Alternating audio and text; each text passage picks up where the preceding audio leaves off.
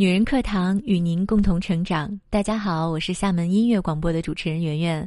偶然间结识到了女人课堂这个平台，希望在这个有爱的平台上和大家聊聊心事，探寻生命的美好。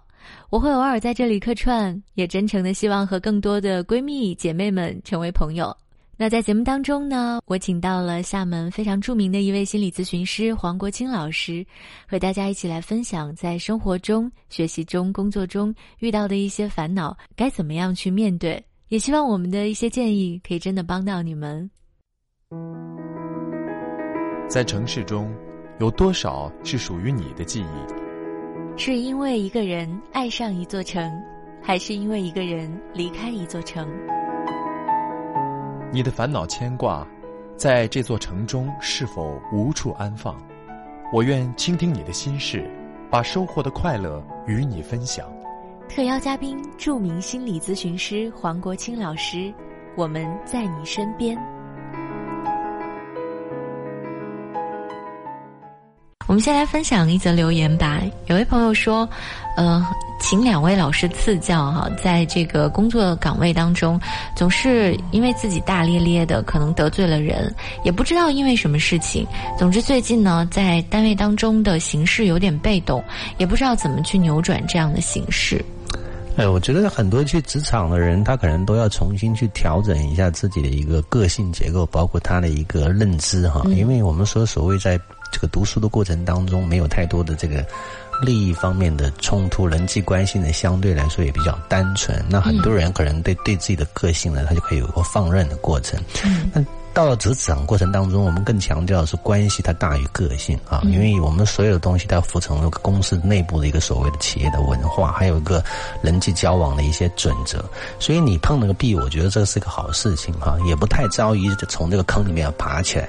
我觉得更多的要去思考一个，就是作为一个职业的人，他所应该具有的一种职业意识是什么？就是你现在更多的不是要去扭转一个局面，更多的是要去重新要去形成一种框架。什么框架就是我们到了社会当中呢，到了一个企业当中呢，我们该以什么样的一种面具，或者说所谓什什么样的一种行为模式来融入到这个？规则体系当中来，所以这个过程可能是需要你去慢慢的观察。这个观察过程当中，第一个，你对自己的一个觉察是是都是对的，就是因为你的大大咧咧，因为你的有时候过于关注自我中心的一些东西，没有关注到他人感受的东西，所以影响到你跟他人的一个互动，包括你在企业当中的一种归属的这样的一种感觉。那么这个是这个这段时间，我觉得最好是一个沉寂期，因为在我们碰到麻烦的时候，我们的古人也好。或者我们自己的一个经验也好，就是。在我们倒霉的时候，话不要太多，嗯，声音不要太大，不要引起别人过多的关注。这个是一个，呃，我觉得这是一个目前这个阶段必须要做的事情。所以你看到我们古代历史上一些人失败的时候，他叫蛰伏，对吧？就是趴在那边，给人感觉好像我们已经没有什么的声响。那这个段时间是你必须要去忍受的，不要急于去打破这个过程。这是一个。第二个呢，我们说用心去观察，观察这个企业当中人群当中，我们在这企业特定的这个状态当中。他们那个关系体系是怎么样？每个人所秉承的一种价值观念是怎么样的？去了解到他。第三个呢，去按照他们的一个要求，按照的规则，需要你做的一些事情，需要你说的一些话，去做这样的一个事情去融入。那么后面呢，当你适应了这个阶段的时候，你可能就会有你的所谓的一个职业的体系和职业的一个意识。嗯啊，所以扭转呢，就是在你做好这些工作之后，自然而然局面就扭转开来了。对，嗯。好吧，其实我觉得，呃，在职场当中遇到这样的状况很正常。对，即便是一个。特别特别能够左右左右逢源的人，是。他也是会有遇到这种有一段时间是很被动，或者就是骑虎相当那种夹在夹缝中的感觉。因为每个环境是不一样的嘛，所以这个环境不一样，就必然导致人和人的相处以及人的相处这种文化和价值观念，它是有区别的，所以需要找个时间去适应一下。没错，别人就说这个人际关系啊，真的是一个长久的课程，没有说固定标准，说你这样做的很好，到哪个地方都能够适应，不是这样。也会变，对对，人也都会变，好吧，慢慢去适应这个过程吧。在一个团队当中，因为你天天都要待在这个环境里，你待的舒适，这也是很重要的一件事情。对，嗯，好，再来看一下，呃，有一位朋友他说，两位如何看待异地恋呢？呃，就是跨国的。这样。呃，反正异地恋，我们之前的一些观点就认为，就是说，第一个不是说不可以，我们个人做的是说异地恋，那个让我们这个感情的成功率、稳定度哈，还有这个所谓情感所所带来的这种感受，可能都跟我们在。呃，同一个地方的这种感受会差距非常大，那这也可以让我们维系这样的一个关系呢，变得特别的困难啊。嗯，所以我会觉得说，如果我们有条件的话，我们尽可能要缩短这个距离，不管是时间的还是空间的，因为毕竟人的这种交流，它需要的是一种实体。它不是一个很虚幻的一个字眼，或者只是一个视频图像。虽然说我们现在的网络或者我们科技可以使得我们的距离很近，可是仅仅靠这些声音和图像，包括一些文字的这个交流，可能还没办法。触不到。对，没办法，真的是满足到我们对情感的这样的一个深度的这样的一个需求。所以从这个角度和意义上来说，你你让我说怎么看呢？我个人觉得说，第一个异地恋可以，但是呢，它的这个安全度也好，稳定度也好，还有我们的体验的感觉也好，它不是特别的好。嗯。第三个，它维护起来的这个成本比较高，比较高，而且的风险性也比较大一点哈，就是希望的程度会比较小一点，这是我个人的观点。对，嗯。反正不太容易就是了，是，就是失败的可能性更高了，比较高，就是这样子。嗯嗯。但是我觉得，就是异地恋的这个状况，早晚有一天是要打破它的，肯定要打破的。对对对，嗯嗯。当然，在打破它之前呢，我觉得，嗯，你就是你的这个恒心 一定要不被任何东西所影响。那我觉得这个关光是你的恒心，就是他你们俩是两个人啊，两个人对这样共同目标的一种追求哈，还有他们的意志的一个坚定性。所以这个东西，我觉得就是说，为什么难把控？就是当你一个人想一心去把控这关系，而另外一个人心不心有这个其他的想法的时候，这就比较难。对对，不容易，不容易。嗯，好，还有一位朋友他说，嗯，发现自己的男友跟。嗯，其他几个异性聊得挺暧昧的。嗯，呃，他说平时呢，他就是一个嘻嘻哈哈的人，我也知道。但是呢，看到他手机里面发的一些内容也挺暧昧的。我该怎么看待这件事情？还是跟他挑破谈谈？那挑破嘛，我觉得这个东西就没必要隐藏，因为第一个，如果他。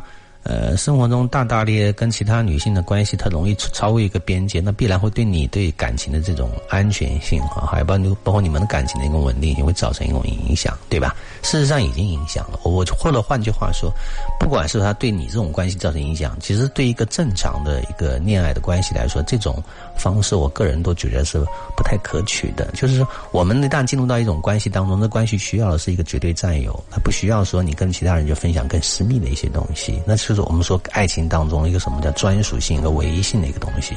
那如果说可以跟别人分享的时候，那这个爱情本身对你来说、对他们来说都没有太大的一个意义。所以去挑明，我觉得这是一个很好的方法。那对方如果不太愿意去改变他的生活状况，那你就可以做另外的决定了，对吧？因为他他不喜欢说放弃整片天空，对吧？你不是也不会认为你是跟他最好的这样的一种状态。嗯，那么我们当然可以另选他人了啊。嗯，对，好吧。嗯。那个最近有首歌挺火的，就叫《暧昧》，就是那个薛之谦唱的，就说这是一个暧昧的时代。对，好像是，就是嗯，你会发现现在的人，他和异性的接触的方式，可能就是微信上的暧昧语言，可能不是你你你来我去的，也有可能就是朋友圈的互动，嗯，啊，也有可能就是就是现在不是有这种通过视频什么认识我的这种软件，嗯，它可能就是片段式的。他不是以前的这种关系的长久稳定，对，他已经不太追求这种感觉了。原因就是说，现在科技的发展冲击了我们爱情的一个观点和爱情的一个行为模式，但我觉得核心还是一样的，就是因为爱到深处的时候，那种占有的一种欲望，还有那种这个。排他的这样的一种感觉，仍然是我们说的核心的一种观点。没错。当然，如果他愿意跟很多人保持这种关系，这是他的选择，但他不能够说我跟另外一个人说保持一个稳定关系，同时又跟其他人保持关系，这个是冲突的嘛？那如果说他自己说我现在名花没有主。那我可以跟很多人暧昧，那你没有问题啊，因为你跟没有人没有跟任何人挑明说你跟谁是有一个专属的关系。而且暧昧不会成为一种习惯吗？暧昧我不管它是不是成为一种习惯，我觉得更多的说暧昧它首先需要一种土壤，嗯，对吧？也就是说，你刚才原应该谈到，我们现在这个时代什么时代？就大家摇一摇可以看到很多人。嗯，第第一个诱惑很多，第二个呢，实现这种诱惑的可能性也比较强。就是说，你通过打电话的方，不像像以前，我们要找一个人，我们要翻山越岭，我们要在别人家门口 等着吹个口哨，还要盯梢。不需要了。现在你就是看了微信就可以看得到人了，对不对？真的。所以就降低了他这个，就降降低了我们所谓说出轨的成本，或者说是暧昧的一个成本。那大家可以大量的去跟很多人，因为我们同时拥有一扇窗户的时候，可以跟很多人都去联系。嗯。所以这就是增加一个诱惑性，也使得每个人不愿意把一个对象专属到一个人身上。当然，这跟信息量过大导致我们的耐心下降也有关系。没错，没错，对吧？这也是我们说这个这个经济对人的对感情的这样的一个冲击。这真的是一个很大的挑战。是。那天还在讨论一个话题，就是说，如果你的另外一半他多久没有动静，他微信可能没有动静，你就坐不住了，对吧？比如说，你你说以前你等一封信。可能一个星期、几天，他可以有确定的一个一个等待的对对对，但是现在呢，你可能两个小时没有他的消息，你就已经开始觉得受不了了。怎么就觉得开始有点慌？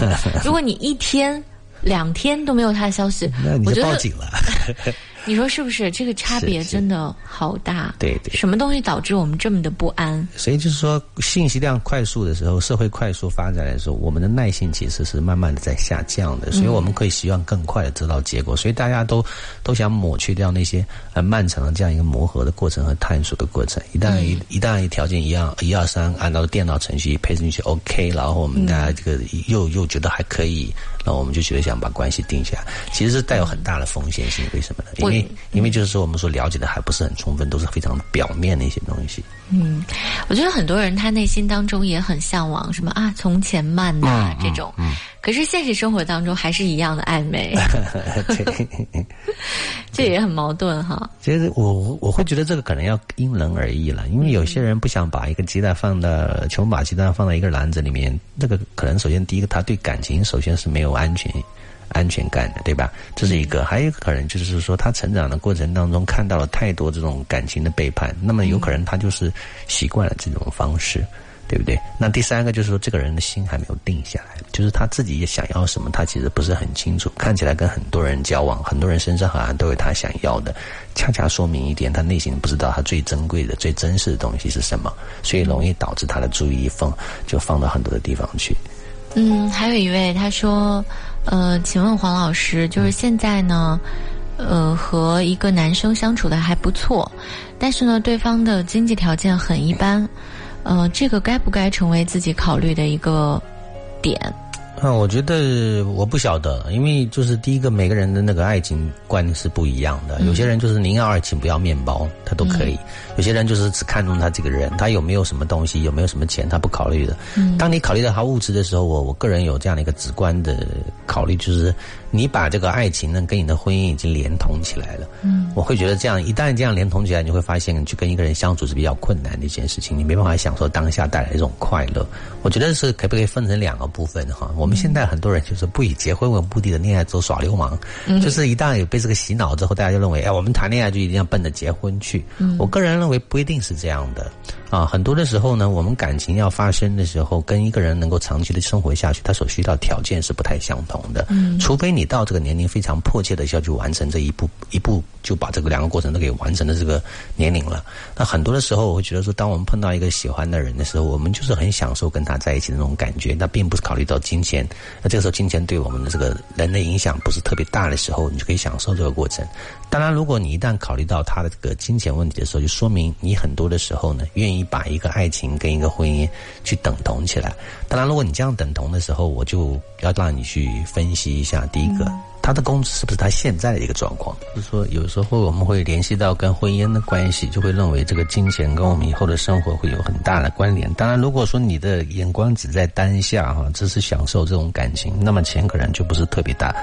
有太大的这个用处，那如果说你真的要关注钱的话，我觉得要有一个合理的关注的方式，就是我们很多人都是用当下的东西去评估他将来会发生什么，这个并不是可取的。我觉得更多的要去看到一个人的潜力，比如说现在的工作状态、现在的工作目标、现在的工作能力，决定了他现在只能拿那么多的工资。那他这个人有没有可能以后会有一个上进的心？他以后会不会有一个很好的职业的规划？他以后会不会通过这样的一个实践努力来提升自？己己的一个潜能，那这个是我们不知道的，这是你要在相处的过程中间去做出的一个判定。所以，我们很多女生会觉得说，哎，她现在钱少没有关系，那什么有关系呢？他有没有上进心很有关系。嗯，什么叫上进心？就是我们对人生是不是有一个目标，对将来的生活是不是有个规划和蓝图？那么有这样的一个计划的时候，我们可能就会把后面的几年落实到实行的计划的过程当中，就有可能一年一个台阶，一年一个台阶，慢慢的达成我们想要的那种工资标准和生活的这种状况。我觉得这个凭借的标准就是因为太难了，嗯，我没有办法看到一个人的未来，对，就是我们通过现在，嗯，而且你你又首先要跟他有爱，然后呢，爱的背后我要考虑他以后能做什么，是。能够给生活带来什么，这个好难，所以人会迷茫，才会有这个疑问产生。所以，如果只是单纯的爱的话，对，那 这也需要在爱当中去发现呢。就是说，你你在这个爱当中先先看到这条，这条是不是影响到生活，影响幸福？未必，我个人觉得未必，更多的还是说你要发现他有没有潜能，他的工资会不会变化，他以后的生活会不会变化，还是需要跟一个人有一个相当多的这样的一个接触的时间跟层面，你才会发现他在生活当中到底是慵懒的、没有目标的、懒散的，还是说他只是只是这个阶段他是在蛰伏的、学习的、等待的，对吧？那做完这样一个东西的时候，你再去判断说这个钱是不是很重要，就很清楚了。嗯啊，因为钱肯定会变化的。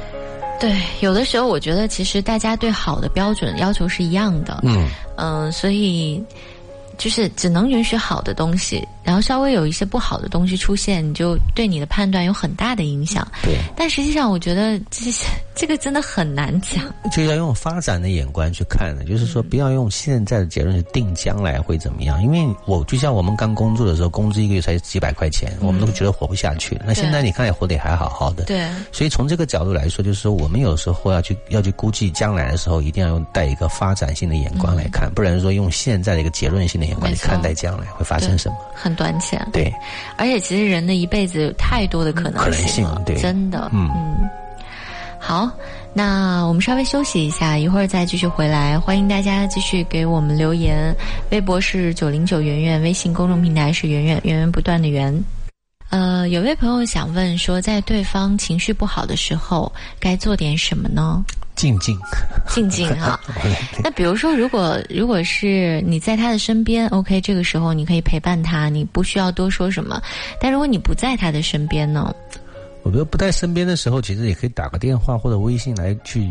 去问候一下吧，就是我觉得这是一个起码的东西。当然你在身边的时候，我觉得更多的不是说马上就要去帮他去解决他所有的问题，或者说是跟他问寒问暖，而首先去做个观察。我觉得好的一个陪伴者呢，他是用心的，用心就代表说，这个时候他需要我。去进入到他内心世界，跟他分享这些东西呢，还是说他只是需要有一个人在旁边看着他做这些东西就可以了？这是你要去做一个界定，或者说是养成了一个观察的习惯。如果他确定，呃，生活当中你发现他确实是有时候就说需要有个人在旁边，但并不需要你做什么。那你就静静。那如果说他需要在哭的时候，或者需要在他难过的时候，有人可以跟他分享，或者说需要去进入他更深的世界里，帮他去理一理这种东西的时候，也要等他的情绪有一个初步的释放之后呢，再做这样的一个介入，可能会更好一些。嗯，因为情绪平缓的时候，我们内心去描述自己内心的感觉和内心描述内心世界的这样能力，才会慢慢的提升起来，才知道做什么。那我在他大喊大叫了、歇斯底里的时候，其实你是做不了什么事情的。嗯嗯，这个就是我们说的对情绪的一个曲线呢，要首先。要学会去观察，第二个呢，要用心去发现对方。啊，在这个阶段点，他的身体的动作、神态的动作，需要你去做点什么，去去发现到这点。所以，我觉得好的陪伴者都是很用心的。那么，那不好的，你尽管说了很多的废话，就是用心和没有用心差别是很大，差别很大的。对，嗯，那延伸一个问题好了，就比如说一个一个人，你的另一半他的心情很不好，可能会说出一些话，还蛮伤人的。嗯，那或许也带动你变得心情不好。嗯，那这个时候你该怎么办呢？我觉得。如果说确实是你们是相处一段时间很很熟悉的，其实都不容易被带动。会容易带动的人，我觉得更多就是说我不想去，呃，用心去观察到他。我个人是这样觉得，就是说他想带动到你去做这样的一个事情的时候，他需要有一个发泄的平台，嗯，对吧？那这个时候你不要挂高挂免账牌。我们很多时候就是觉得说，我最愤怒的地方，倒不是说我我的情绪起来的时候，他跟我就吵架。我最愤怒的时候，他根本就不搭理我，就不把我放在他的内心当中。所以有的时候就是说，跟情侣的这种沟通，有的时候你会发现比较矛盾的地方在哪里？就是一方面你不希望离火太近，嗯，怕殃及池鱼，把自己也烧起来。嗯，他一方面又会觉得说，冷冷的看对方去烧，好像感觉太残忍，好像跟他没有太多的关系。嗯，所以就把控好这个界限，就是说，你在这个游戏当中，你知道这是一个游戏，这不是你的世界，但是呢，你在配合到他，让他去完成这样的一个过程。那所以不要卷入的特别深，呃呃，当然也需要去跟他去配合完成这样的工作。所以有的时候跟他去吵一吵，发泄一下怒火，我觉得这这个是一种本能的降低这个情绪呃能量高度的这样一种方法。但是，一旦这个高度下降下来的时候，就不要执着于就玩这个游戏了，不要被情绪带进去了。这时候回到我们正常的一个冷冷静的状态，哎，这个时候当我们内心平静的时候，可以说点什么，或者不要做一件什么东西，我们就很清楚。好的，好，我们来看一下，有一位说，最近刚做完一个小手术，现在总觉得害怕身体再有什么，嗯总是在一个消沉的状态。以前觉得手术离我很远，现在一年内做了两个手术，现在觉得呢很怕生病。虽然现在还很年轻，但总是情绪低迷。嗯我是那种多愁善感的人，一点点小事都会让我备受挫折，像是温室的花朵，很玻璃心。嗯是个女生。所以，你一个人碰到两次手术的时候，一定会对他内在的一个安全体系和对待世界的一个看法，会造成很大的冲击。就是我们本来在年轻的时候，我们的身体我们的生命，如果是很有显现出很稳固的状态的时候，我们会很朝气，我们对未来的评估呢会偏乐观，对吧？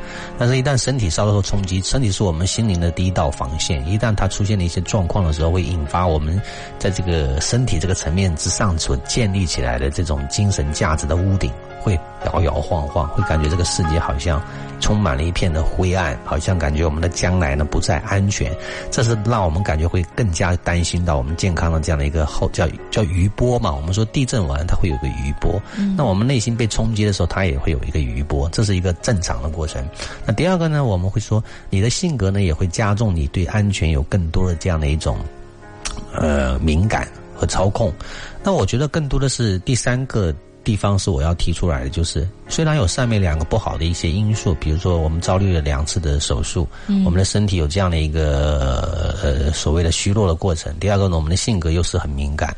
那第三个，我们积极的可以做点什么呢？我觉得更多的呃东西就是来自于说，我们有没有更好的方式来支撑我们的身体健康。嗯，你我们很多的年轻人，就是就是我刚才以前经常说过，上课的时候跟那些人讲过的很多的课，就是说有一点就这样，我们很多人都是用情绪的方式来解决问题，而不是用解决问题的方式来解决问题。这句话什么意思呢？我用讲个例子，大家可能就明白。很多的年轻人在呃在在青春期的时候会长很多的痘子，对吧？嗯，长痘子的时候，大部分人是用什么方法来消除这种紧张呢？每天照镜子。照镜子。那其实其实你照了镜子之后，它也没消退的，没有。没有。但是我不停的照，不停的照，而照完之后会产生更大苦恼哎，产生更多的烦恼和联想，对吧？嗯哎呀，别人会专关注到这点，这太太难看了，怎么办？啊，一一一着急一上火，长更多的痘子，所以这个不是叫合理的方法，这是叫情绪的方法，就是说情绪方法不能解决问题。那对你来说，你要关注身体，你应该关注的是什么？关注哎，我一天当中怎么让我的身体和细胞处在一种健康健康的状态健康和兴奋的状态，对吧？这第一个就是身体要动起来。很多很多人这个不爱动的人，身体一般是有问题的，就像一潭死水。那身体它需要跟外界的能量、跟外界的这个环境是要做交换的，要排出浊气，吸入这个这种所谓的好的气。我们古人就说了嘛，天地之精华，什么意思呢？其实就是跟大自然是一个是联动的一个过程。如果你老是待在一个封闭的地方、封闭的房间，你这个人怎么可能会健康起来？所以从这个角度来说，第一个要积极的融入生活。什么叫积极融入生活？第一个要有工作，第二个要去交友。嗯，第三个要去健康的生活，锻炼身体。嗯，身体它一旦被赋予了很多任务的时候，才会被激发出潜能。嗯，那激发出潜能，它有紧迫力、有紧张力的时候，身体它的活力，这个细胞就会有活力。没错。那你的身体生命当中一天当中没有事干，没有事干，有大量的精力要往哪里去呢？你只能放到自己的身体上，那就天天看自己的身体，这个地方出现毛病。然后你的那些敏感的 细胞就扩散了。对，然后我们呢，在精神的重压之下呢，身体就会出现很多的状况，这叫恶性循环。所以我刚才说的，怎么去关注你的身体呢？其实关注身体是代表什么？更积极的去关注生活。嗯，生活需要什么？希望第一个人有目标，有目标的人心里是健康的。为什么有健康？他有事做啊，有事做，他有价值可以实现，会被别人认同，他有归属感呢，大家会有阶层会喜欢到他。第二个呢，有事儿做人，他必须身体要动起来，身体动起来就必须要锻炼到身体，身体锻炼的时候，他就需要怎么进食，进食的时候他就会滋养自己，这就是一个很好的很好的循环循环。所以我刚才说的一个是意思说，你怎么去关注健康这件事情呢？就是要用更好的方式来增加健康，那就是要有工作，有事做，有身体要动起来，心情要动起来，心情要动起来，不要老在你的身上游来游去，放到别人的身上，放到这个社会身上，哎，那我们的世界慢慢就开拓起来了，阳光慢慢就照进来，我们就开始舒服起来了。但有一点是很好的，就是大家在生病的过程当中，你会开始思考人生，哎，你会放下很多以前的各种追求，就各种 各种梦，你会开始关注最基本的内容，对健康。圆圆说就是说，当我们什么时候看破红尘了？就是当我们的生命受遭遇威胁，或者说你突然间发现生命是很渺小的时候，对，这个时候很好的一点是你真的可以放下很多东西，你重新整理自己的思绪，然后再重新上路。对，那时候可能就更纯粹一点，对，更纯纯粹一些。所以这是一个很好的开始，对，加油吧哈！接下来希望你越来越健康。嗯，嗯还有一位他说：“袁好，想问一下黄老师啊，夫妻之间有没有办法进行深度思想交流？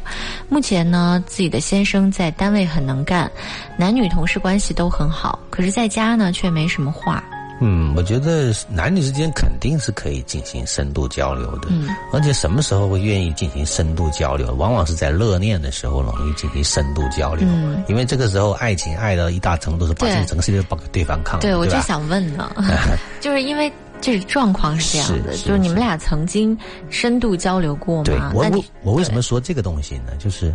很简单，很多的夫妻到后面不爱交流的原因，不是因为进不去，嗯，是没有意愿。那为什么没有意愿呢？情感不舒服。嗯，所以倒过来，我们要怎么做什么事情呢？我们要让我们的爱重新流动起来。嗯，那这个爱流动起来，就要去找找看，为什么以前我跟他做这些事情很开心？我们当时是怎么做的？我们当时想法是什么？你回到那个轨迹上的时候，就能够把爱带动出来。但是我们很多人一旦老夫老妻的，就觉得 哎呀，大都待都都这么多年了，还搞这个。东西干什么？对对对，那这样就会变成到时候我们那很多镜子上面就会染上一层的灰尘，也看不清我本来的面目是什么。大家对大家的误解、了解这个这个误解，或者说是其他的这种其他的呃偏这个所谓偏执的一些看法就会产生，然后对对方就不希望有更多的地方去了解和照顾到对方的感受。那这样的话，该关系就越来越固着，固着的时候就不容易更新，那更不愿意敞开心扉了。我有想法，我也不告诉你。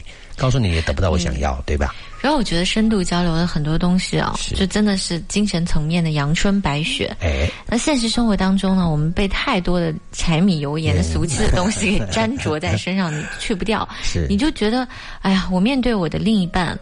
我只能跟你讨论一下，说 今天买什么，明天买什么，就是很浅嘛。对，很浅薄，我就不想再跟你聊。对，我我深度的内容。这是我刚才说的第一个部分，就是说，哎，我们很多时候不愿意聊，是因为我们情绪得不到满足，所以要爱的滋养。对。第二个呢，我们说要让沟通和这种交流呢，成为生活的一部分。那很多人就是我们都说拜佛、拜菩萨，什么意思呢？有事才烧香，临时抱佛脚。那你今天我想很很很想跟他说一说。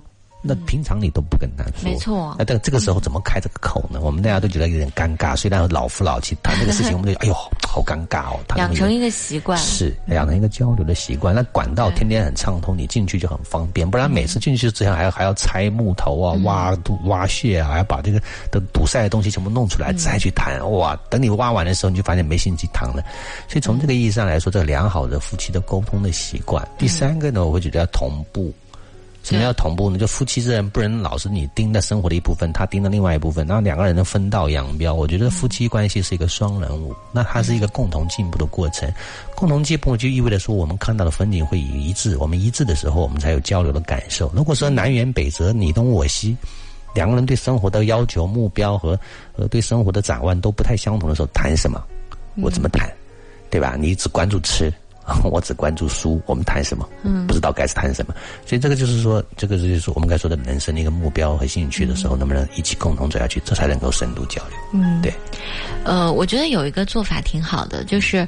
嗯，比如说你们可以规定一个每周，比如说每周三晚上是你们的家庭日。嗯，呃，在这一天晚上，我们都不去约其他的事情。对，呃，我们就是一个留给彼此，哎，留给彼此，我们一起享受晚餐，一起看个电影，或者一起看一本书，和可以和孩子一起，然后去阅读，做一件事情。就这个时间是固定的，留给家人的。对，嗯，就是。大家每一周选一个时间，嗯，对，可能除非就是不可抗拒因素，我们调整一下。但是我觉得要有这样的一个时间，对，嗯，这个方法和提议很好。对我之前好像认识一个朋友，我忘了他是哪个国家的人，他就是说我晚上七点以后的时间是不没有任何的约的，我这个时间一定是给我的家人。对，所以其他的工作的问题，请你在白天的时间找我，晚上七点之后我需要陪伴我的家人。就他这个态度告诉你说，哇。我我真的我真的很喜欢跟你一起工作，我觉得你是靠谱的，对不对？对，真的就是经营好自己的家庭，对你的工作绝对是有积极正面的。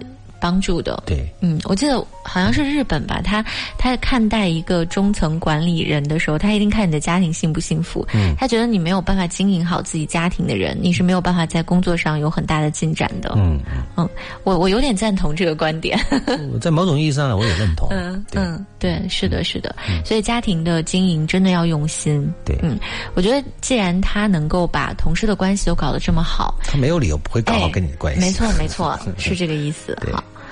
好了，那我们今天差不多就聊这么多吧。好，我们下周再见。好，谢谢黄老师，下周再见。嗯，好的，谢谢姐妹们的聆听和陪伴。生活中有很多的事情需要我们去学习，而女人课堂正是给我们这样一个机会，有一群爱学习的小伙伴聚在一起，非常的难得。相信我们的努力一定可以让我们成为更好的自己。